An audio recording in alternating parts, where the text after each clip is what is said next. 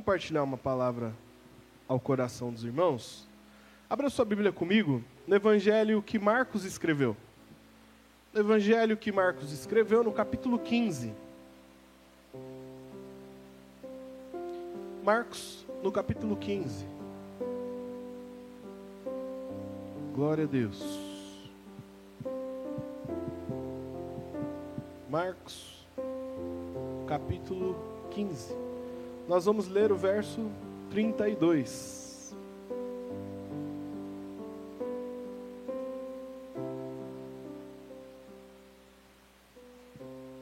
Marcos 15, verso 32. Quem achou, diga eu achei. Todos acharam amém? Diz assim o texto bíblico: O Cristo, Rei de Israel, desça da cruz para que o vejamos e creiamos. Preste atenção agora. Os que foram crucificados com ele também o insultavam. Está no plural, amém? Amém não? Os que foram crucificados com ele também o insultavam. Quantas pessoas foram crucificadas com Cristo? Duas. Então aqui Marcos está registrando que quantos estavam insultando Jesus? Os dois. Amém? Claro? os dois estavam insultando Jesus. Amém? Vamos para Lucas, capítulo 23. Lucas, no capítulo 23, no verso 39.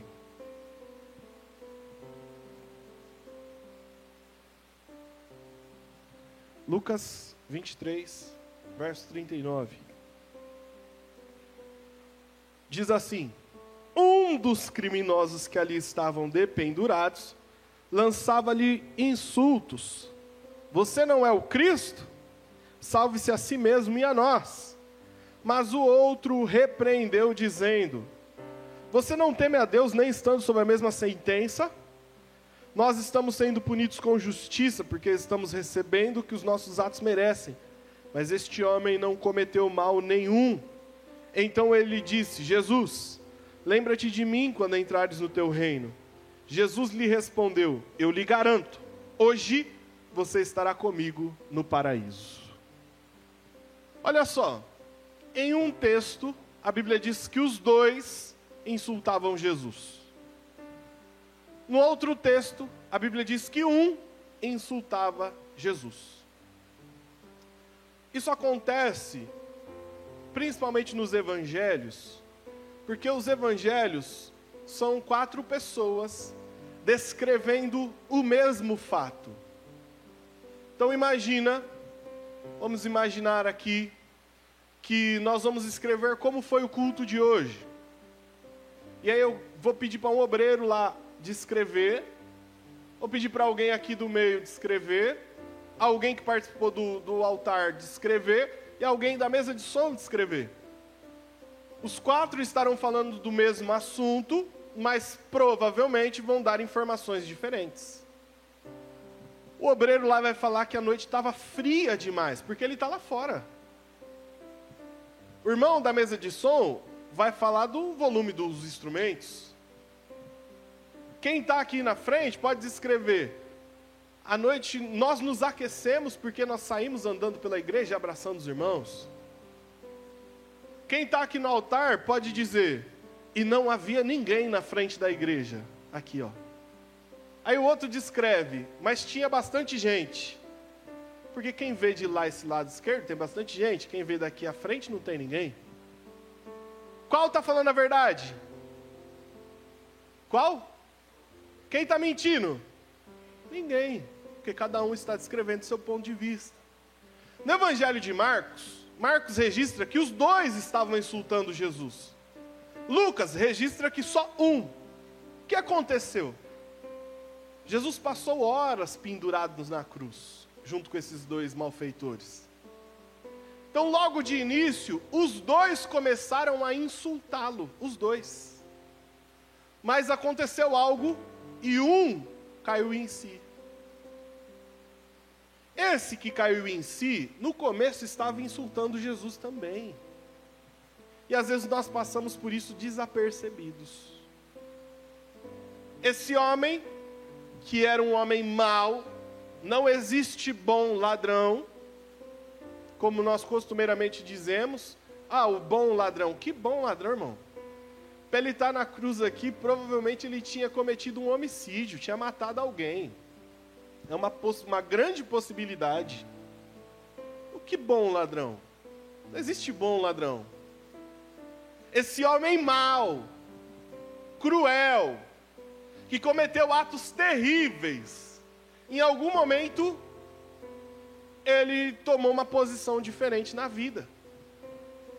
Em algum momento ele decidiu tomar uma atitude em direção à melhora da vida dele. Em algum momento alguma coisa aconteceu e ele mudou. E é sobre isso que eu gostaria de falar nessa noite, sobre mudanças. Olha aqui, você não é uma árvore. Se você não é uma árvore, você pode mudar. Você não é uma madeira. Você é um ser humano. E sendo ser humano, nós podemos mudar. Amém ou não? Nós temos em nós a capacidade dada por Deus, que isso vem de Deus, não nós. Deus nos deu a capacidade de mudar algumas coisas. Nós temos comportamentos, irmãos. Tem um teórico da psicologia que se chama Bandura. E esse teórico diz que 80% dos nossos, dos nossos comportamentos nós aprendemos por registro. Nós olhamos alguém fazer, registramos que é assim, e aí nós repetimos na vida adulta. Por exemplo, o pai e a mãe brigavam em casa e quando começava a brigar, eles gritavam. A gente olhou, registrou. Registrou, não é que a, que a mãe ensinou. Filha, quando você brigar, grita, viu? Não é isso. A criança registrou. Chega na vida adulta, começa uma briga dentro de casa, a pessoa começa a gritar.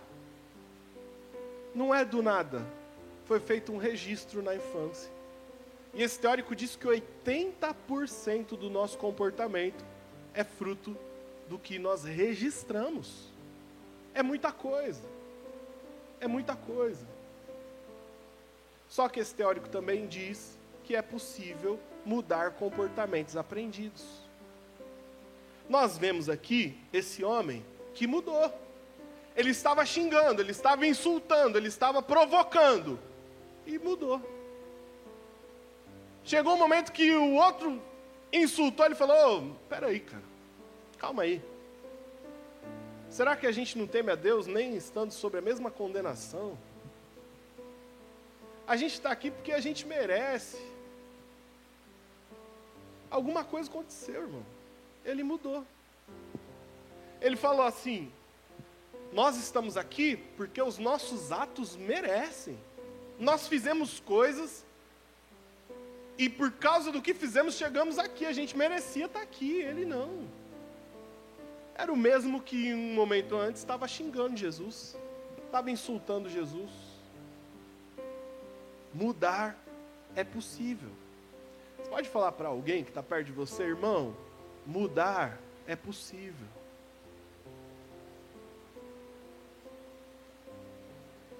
É possível mudar.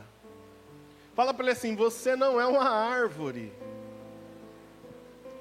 Você é um ser humano. Dá para mudar. Dá para mudar. Olha só, esse homem, antes de mudar, ele estava fazendo mal em três esferas. Ele fazia o mal para ele mesmo, ele fazia o mal para o próximo, porque ele estava agredindo, ofendendo o outro, e ele estava se afastando cada vez mais de Deus pela atitude dele de ofensa, de xingar outra pessoa. E ele mudou. Como que a gente consegue mudar? Como que dá para fazer esse negócio? Aprendo nesse texto. Primeira coisa que nós precisamos fazer para mudar é reconhecer o nosso estado atual. Ele olhou no verso 41 e disse assim: Nós estamos sendo punidos com justiça, porque estamos recebendo o que os nossos atos merecem. Ele olhou e reconheceu: eu estou assim, porque eu fiz coisas que eu não deveria fazer. O primeiro passo para mudar não é um passo para fora, é um passo para dentro. É olhar para si mesmo. É olhar para dentro de si e reconhecer que precisa mudar. No curso de psicanálise, o professor falando sobre vícios com drogas e tudo mais, ele estava ensinando para nós que para um viciado em, em entorpecentes, em drogas, é necessário uma equipe multidisciplinar para ajudar a pessoa. A família precisa de ajuda, a pessoa precisa de ajuda, precisa às vezes de entrar com medicação, terapia ocupacional, precisa de um monte de gente. Aí ele escreveu um monte de coisa, um monte. Falou: olha, gente, o caminho para ajudar um viciado é esse. Só que tudo isso que eu escrevi é 1%. Como 1%? Os outros 99% é a pessoa. Isso tudo é 1%. E era muita coisa. Os outros 99% é a pessoa. Se a pessoa não quiser, não adianta. Mas nós olhamos para o viciado em drogas, em álcool, e falamos, puxa vida, é verdade, a pessoa tem que querer. Mas e nós? E as nossas questões? É muito fácil nós olharmos para os outros e vermos o que o outro precisa mudar. A questão é olhar para a gente e admitir que a gente é invejoso. Eu vejo meu irmão prosperar, eu sempre acho alguma coisa para falar da prosperidade do meu irmão. O irmão comprou um carro novo. Ah, mas esse carro aí é difícil de vender. Deus começou a falar aqui, aleluia. Irmão vem todo feliz, comprei um celular novo, varão, troquei. Hum, mas esse celular não é muito bom, não. Ó, se tivesse dado mais 200, você pegava outro.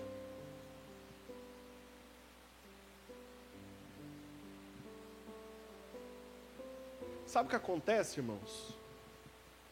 Nós, como igreja, sempre julgamos muito o pecado sexual, né? Alguém caiu em adultério, a gente identifica, vem para a igreja, aquele negócio. Graças a Deus, Brilho Celeste, a gente não expõe as pessoas, graças a Deus por isso. Mas tem igrejas que, por exemplo, é, se um homem ou uma mulher cai em adultério, a pessoa fica um ano sem tomar ceia. Eu conheço igrejas assim. Ela é excluída da comunhão. Mas nunca vi ninguém ser excluído por causa da inveja. Nunca vi. Nunca vi nenhum profeta se levantar e falar: Eis que eu te digo, arrepende-te da tua inveja. Você já viu? Alguém aqui já viu? Talvez o pecado sexual seja o mais fácil de tratar, porque a queda é brusca, a pessoa já toma uma pancada e admite logo que fez. Agora, esses pecados é a gente que tem que admitir. O coração é invejoso. Irmão, quer mudar? Admite que é soberbo. Admite que não gosta muito de ouvir o que os outros falam, não. Sua opinião é aquela e acabou. Admite, irmão.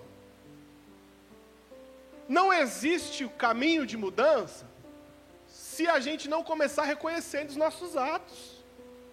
De repente a gente precisa reconhecer a nossa omissão.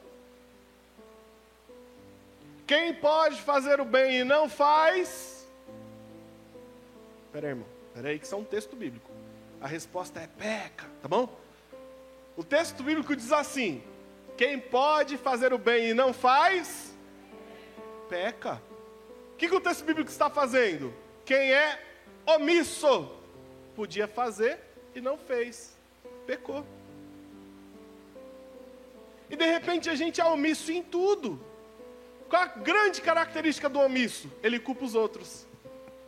A situação está acontecendo, a culpa é do fulano, a culpa é do ciclano, a culpa é do outro, a culpa é daquele lá, a culpa é de tal, a culpa é de tal. E nunca admite que ele está envolvido. De repente a gente precisa chegar diante de Deus e falar: Deus, eu não quero mais ser omisso. Eu não quero mais ser desse jeito. Primeiro passo para a mudança, querido, é reconhecer o nosso estado atual. Os nossos atos nos trouxeram até aqui. A gente fez coisa errada mesmo. A gente quer uma fórmula milagrosa que resolva os nossos problemas assim, ó. E não tem, querido. Não tem. Jesus falou: quem quer vir após mim, negue-se a si mesmo. Ele não falou: quem quer vir após mim, o Espírito Santo vai é, te negar. Não, é você. É negar os seus desejos, é negar as minhas vontades, meus desejos. É eu abrir mão disso. Mas pra, eu só abro mão daquilo que eu reconheço. Se eu não reconheço, não abro mão. Esse homem reconheceu, irmão. Ele reconheceu que a vida que eles estavam levando levaram eles para a morte. Sabe o que acontece quando a gente não reconhece? Preste muita atenção nisso aqui quando nós não reconhecemos as nossas mazelas, nós caminhamos em direção à morte. Como assim, pastor? Irmão, não reconhece não seus problemas no casamento. E ora para Deus fazer um milagre lá. Vê se o casamento não vai morrer. Reconhece não. Que talvez você seja insuportável dentro de casa. não reconhece não que a mágoa que você sofreu há 10 anos até hoje você sempre joga na cara, sempre joga na cara, sempre joga na cara. Reconhece não e só ora. Vê se o casamento não vai morrer. Os nossos atos nos levaram até aqui, ó. Até aqui aonde? A cruz.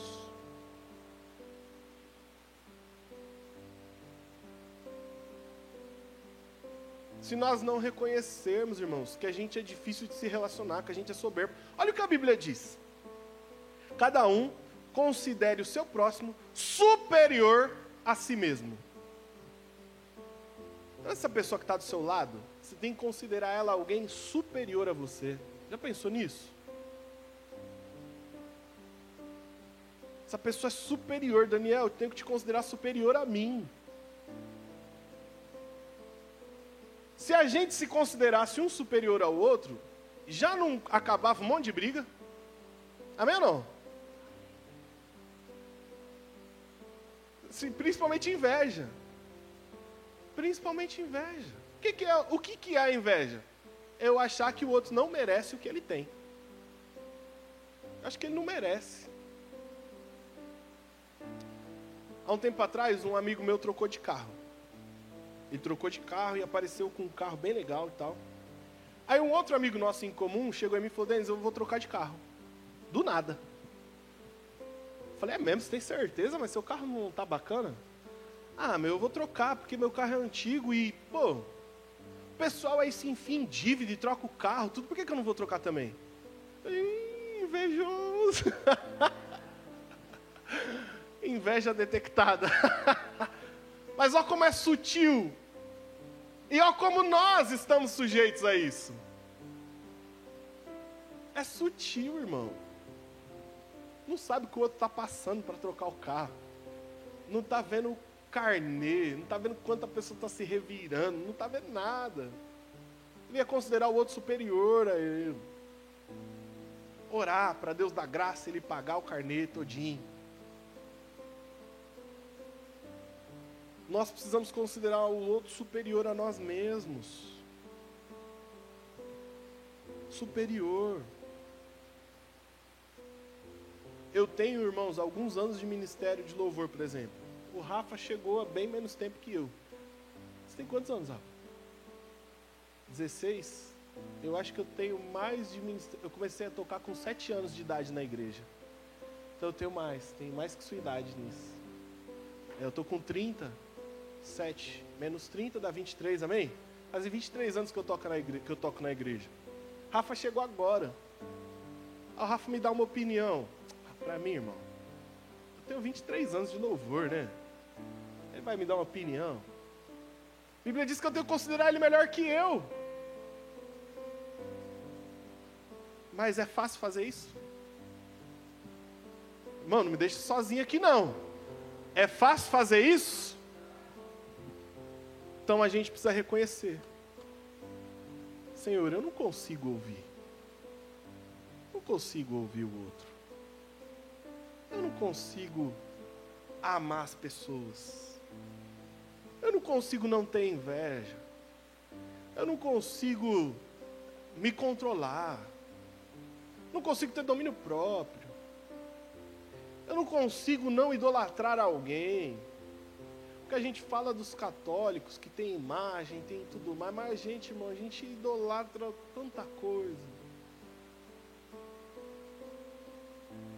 Primeiro passo para mudar é reconhecer o estado atual.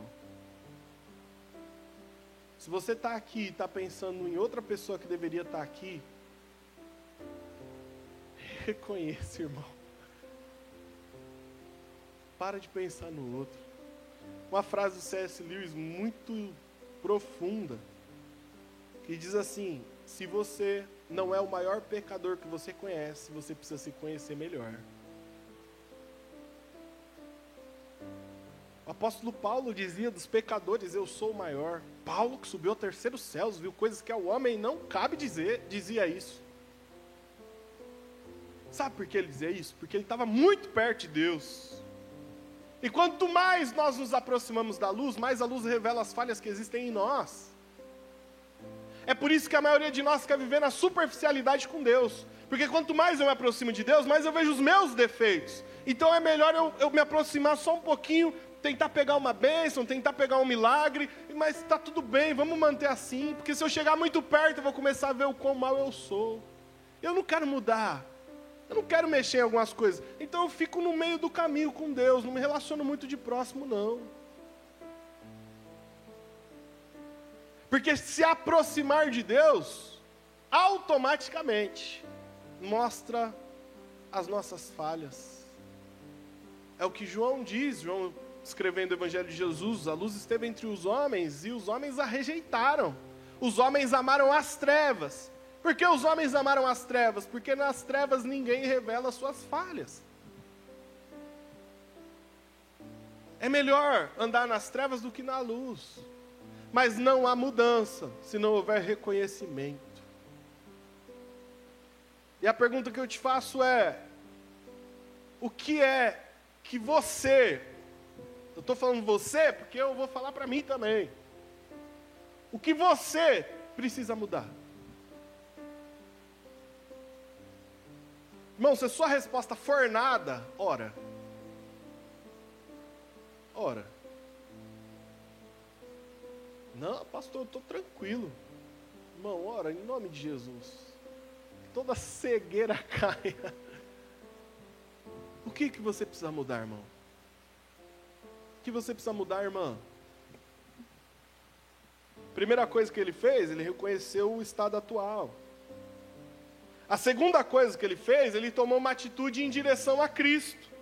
Verso 42. Então ele disse: Jesus, lembra-te de mim. Ele reconheceu o estado dele, ele reconheceu que ele não conseguia fazer mais nada por ele. Estou aqui, não consigo fazer mais nada por mim. Quem consegue? Jesus. O que eu estou te falando aqui, apesar de usar alguns conceitos da psicologia para fazer uma introdução, para falar um pouco sobre a questão de mudança, não estou te falando algo de autoajuda. Eu não consigo me mudar. Você não consegue se mudar. O que nós conseguimos? Reconhecer o estado que a gente está. Para mudar o que eu faço? recorre a Jesus, irmão. Recorre a Jesus. Porque Jesus, sim, pode transformar a minha e a sua vida. Jesus pode nos transformar, irmãos. Agora nós precisamos dar um passo em direção a Ele. Nós precisamos chegar nele falar com Ele. Isso é nosso, é papel nosso. Na cena da crucificação aqui, tinham dois ladrões. Não tinha o mau ladrão e o bom ladrão, os dois eram ladrões. Nenhum dos dois era bom. Nenhum era melhor que o outro. Bom ali era Jesus. Então, quando a gente vê uma pessoa tentando mudar, não é que essa pessoa ficou boa, é que essa pessoa começou a recorrer a Jesus. É ruim igual as outras. Mas quando a gente começa a recorrer a Jesus para mudar as nossas mazelas, as nossas imperfeições, a gente ouve de Jesus o que esse homem ouviu. Aqui no caso, ele estava morrendo fisicamente. E Jesus falou: Olha, ainda hoje você vai estar comigo no meu reino. Vai estar no paraíso comigo. Mas Jesus nunca rejeitou alguém com o coração quebrantado, alguém com o coração contrito na presença dele. A Bíblia diz: um coração quebrantado e contrito, ele não rejeita, não. Mas às vezes a gente quer chegar com o coração quebrantado por problemas, por sofrimento. Jesus, meu coração está quebrantado porque eu estou com é, desempregado, ou com enfermidade, ou passando uma luta no casamento. Vamos quebrantar o nosso coração pelas nossas mazelas. Jesus, eu não quero mais ser como eu sou. Jesus, eu não quero ser, ser tão leve e tão, tão fofoqueiro como eu sou. Tem coragem de orar assim? Jesus pensando bem, eu sou fofoqueiro, eu faço um furdunço na vida dos outros, Jesus. Ah, como eu gosto de falar mal dos outros, Jesus. Ai, Jesus, me manda uma notícia de fulano para espalhar, Jesus. Não, assim não, né? Assim jamais.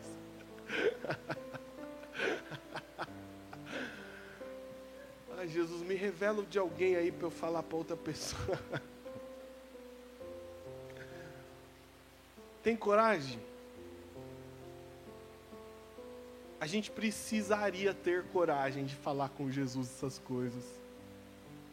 Ah, Jesus, eu não aguento uma notícia nova, Jesus, eu já tenho que espalhar.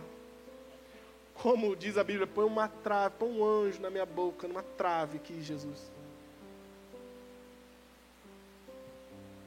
Por que, que a gente não ora sobre as nossas mazelas, irmãos? Por que, que a gente não ora sobre as nossas falhas pessoais? É possível mudar, mas primeiro a gente precisa reconhecer, depois a gente precisa ir até a Cristo. esse homem não deixou os pecados dele impedirem ele de ir até a Cristo. Aliás, ele foi até a Cristo porque ele tinha pecado. A coisa mais contraditória que alguém pode falar é: eu sou pecador, então não posso me aproximar de Jesus. Isso é extremamente contraditório. Porque Jesus veio para quem era pecador. Eu vim para os doentes, não para os sãos. Os sãos não precisam de médico. E quando ele está falando isso no contexto, ele está falando que os fariseus se achavam sãos. Não é que eles eram, é que eles se achavam, eles achavam que eles não precisavam de médico. E Jesus está falando, eu vim para quem precisa. Olha o que Jesus está dizendo. Se você acha que você não precisa, tem o que fazer. Agora, se você se reconhece doente, aí ele é o médico dos médicos. Se nós nos reconhecemos faltantes, falta melhorar isso, falta melhorar aquilo, Jesus. Aí o Deus completo atua em nós e nos preenche. Não se pode preencher com água um copo que já está cheio. Ou a gente reconhece que falta, ou a gente não vai ser preenchido por ele. Então a gente precisa reconhecer nosso estado. A gente precisa tomar uma atitude em direção a Cristo. E por último, nós não podemos deixar as oportunidades passarem. Era o último momento da vida desse homem. E ele começou mal, hein? Era o último momento e ele começou mal, começou insultando. Talvez quem acompanhou só o comecinho da crucificação, estava passando ali, viu os malfeitores, viu os dois xingando Jesus e foi embora. Às vezes a gente vai no, no velório só fica um pouquinho, né? E vai embora. Não fica até o fim. Talvez quem fez isso só viu esse homem xingando Jesus. Mas era a última oportunidade da vida dele. Ele parou de insultar e demonstrou arrependimento. Ele não deixou a oportunidade passar. Irmão, sabe qual é a oportunidade para nós mudarmos? Sabe quando é? Hoje. Hoje. Hoje eu posso tratar a minha esposa um pouco melhor. Hoje ainda. Ao invés de eu chegar em casa e falar, amor, fez janta. Eu posso chegar em casa e falar, amor, tudo bem. Como você está? Se você não fez janta, eu posso fazer uma janta para nós dois. Tomara que ela tenha feito janta, aleluia.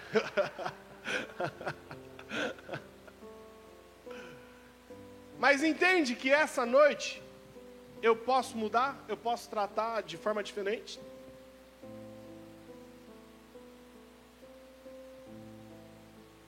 No final desse culto, eu já posso tratar alguém aqui de uma forma diferente. Porque a oportunidade de mudar é hoje. É hoje, não é amanhã. Não é no congresso, não é quando o pregador de fora vier, não é quando alguém revela. Não! É hoje. Ou nós admitimos o nosso jeito, tomamos uma, uma postura em direção a Cristo hoje, ou amanhã pode não dar tempo, irmão. Amanhã pode ser que seja tarde. Queridos, eu vou falar uma coisa aqui muito dramática. Mas não é pelo fato de ser dramática que é mentirosa. É muito verdadeira. Quantas pessoas saem de casa para trabalhar e não voltam?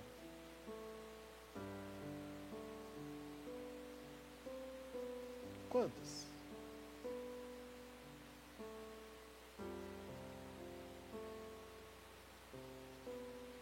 Eu falei para vocês no dia que aconteceu, no culto de domingo esse ano, quando a gente estava aqui, eu ministrei o louvor, desci, falando, pastor, vem até a casa de um, de um rapaz, porque a gente não sabe, ele sumiu e a gente não sabe o que aconteceu. Chegamos lá, arrombamos a porta, o corpo tendido no chão, ele tinha tirado a própria vida eu vi ele, orei com o irmão dele, o irmão dele estava sobre o corpo dele ali. Eu orei com ele. Mas não deu tempo. Não deu tempo de se despedir. Não deu tempo de tratar melhor. Não deu tempo de nada. Não que tratava mal nem nada disso. Os irmãos estão entendendo, amém? Não deu tempo. Estou falando da vida ao vida real.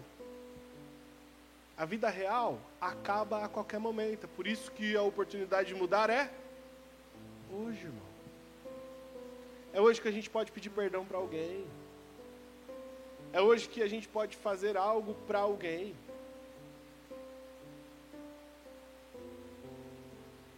É hoje. Essa semana, antes de trabalhar, a hora que eu fui, fui para a sala, fui trabalhar, eu fui pegar minha carteira para sair de casa, tinha um bilhete dentro da carteira da Sara para mim. Um bilhete. Quanto custa um bilhete? Você tem caneta e papel em casa? Quem tem? Tinha um bilhete lá, amor, tal, tal, tal, tal. Que é meu, né, irmão? Não vou falar o que estava no bilhete. E aquilo eu falei, nossa, que da hora. Sou muito romântico, né? Nossa, que da hora. Alegrou meu dia. Mudou meu dia. Um bilhete que, não, que custa zero reais. Zero reais.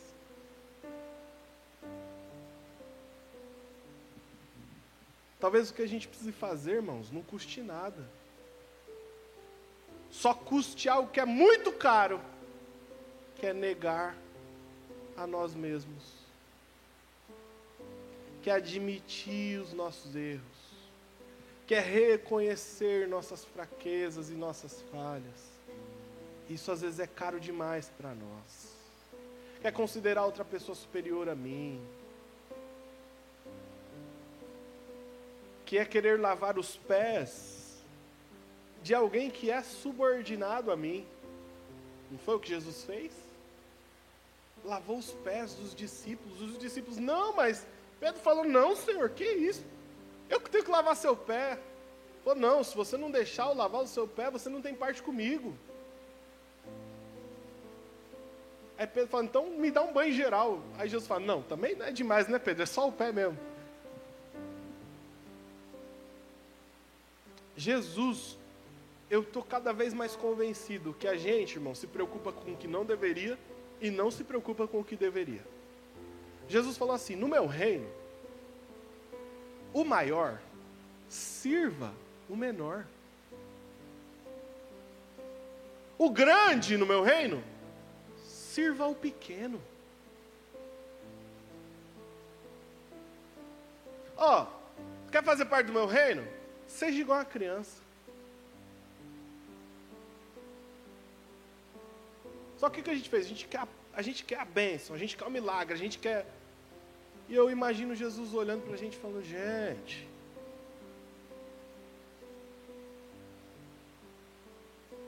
Gente, tem uma frase do pastor Neu Barreto que eu gosto muito. Ele diz assim: A coisa principal é fazer da coisa principal a coisa principal. O principal é fazer daquilo que é principal o principal. É pegar o que é prioridade e tornar prioridade. Não adianta saber que Jesus falou um monte de coisa se a gente não se esforçar para colocar como prioridade na nossa vida. Não adianta saber isso. Nós. Eu não vou falar nós, não. Eu, que talvez você ache que não. Mas eu, querido, preciso reconhecer minhas mazelas diante de Deus eu preciso orar mais por mim mesmo, pelas minhas falhas, pedindo para Deus me ajudar a ser diferente, sabe? Eu preciso aproveitar melhor as oportunidades que Deus me dá, e uma das oportunidades, e a principal se chama hoje. Talvez você entenda que você também precisa. Então, se você entende que você precisa também, se coloca de pé, vamos orar. Eu não vou nem chamar ninguém para vir aqui à frente hoje, porque eu acredito que todos nós precisamos. No final, esse homem melhorou com ele mesmo. Ele mudou com ele mesmo. Porque até então ele estava na soberba, xingando o outro, ofendendo o outro. Mas ele parou. Esse homem melhorou com quem estava próximo. Ele parou de agredir, de ofender Jesus. Quando ele reconhece os erros dele, ele para de agredir quem está próximo. Olha a revelação que desceu agora, hein? Quando nós reconhecemos os nossos erros, nós paramos de agredir quem está próximo.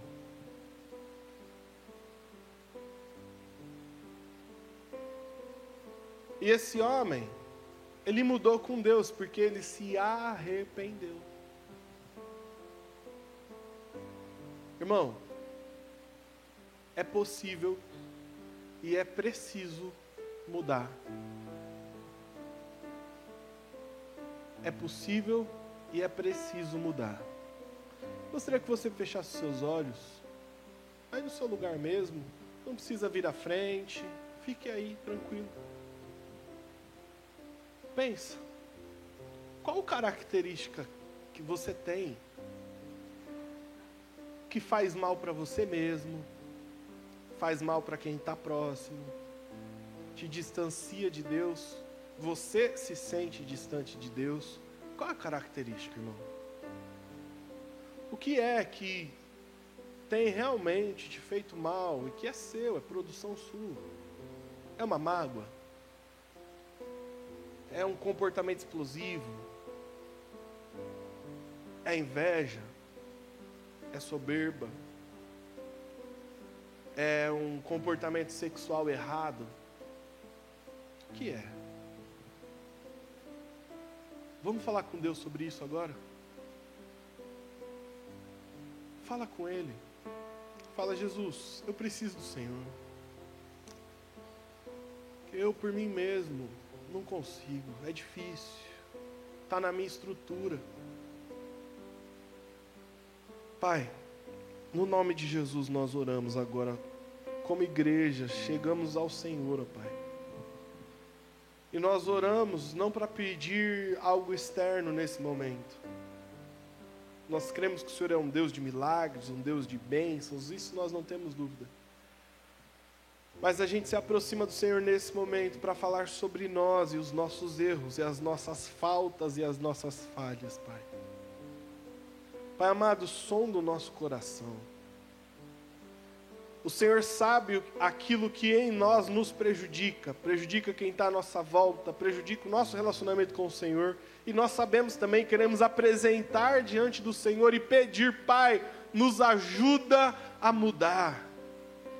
Nos ajuda a sermos melhores para o Senhor, para o nosso próximo.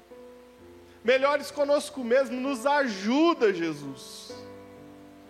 Nós reconhecemos e tomamos um passo em Sua direção, Pai. Só aquele que nos fez é poderoso para nos transformar, Pai. Uma máquina não se conserta a si mesma, é só quem fez a máquina que a conserta. É por isso que nós nos achegamos ao Senhor e pedimos que o Senhor nos ajude a mudar, ó Pai. Com seu Espírito Santo, que é Deus Todo-Poderoso Pai, mais do que dons, nós queremos aprender a amar. Mais do que falar a língua dos anjos, nós queremos falar a língua de quem está à nossa volta, Pai, nos relacionarmos com as pessoas com amor. Mais do que ter uma visão celestial, nós queremos ver o nosso próximo que está caído e ajudá-lo. Mais do que conhecer mistérios, Pai, nós queremos conhecer Suas prioridades nessa terra. Nos ajuda a sermos melhores, Pai. Só o Senhor pode fazer isso. E nós recorremos ao Senhor nessa noite, Pai. No nome de Jesus. Amém. E amém. Amém, querido. Tem algo que você pode fazer hoje ou amanhã para melhorar alguma coisa? Tem? Amém ou não? Então vamos nos esforçar e buscar essa mudança que Jesus pode nos dar. Amém?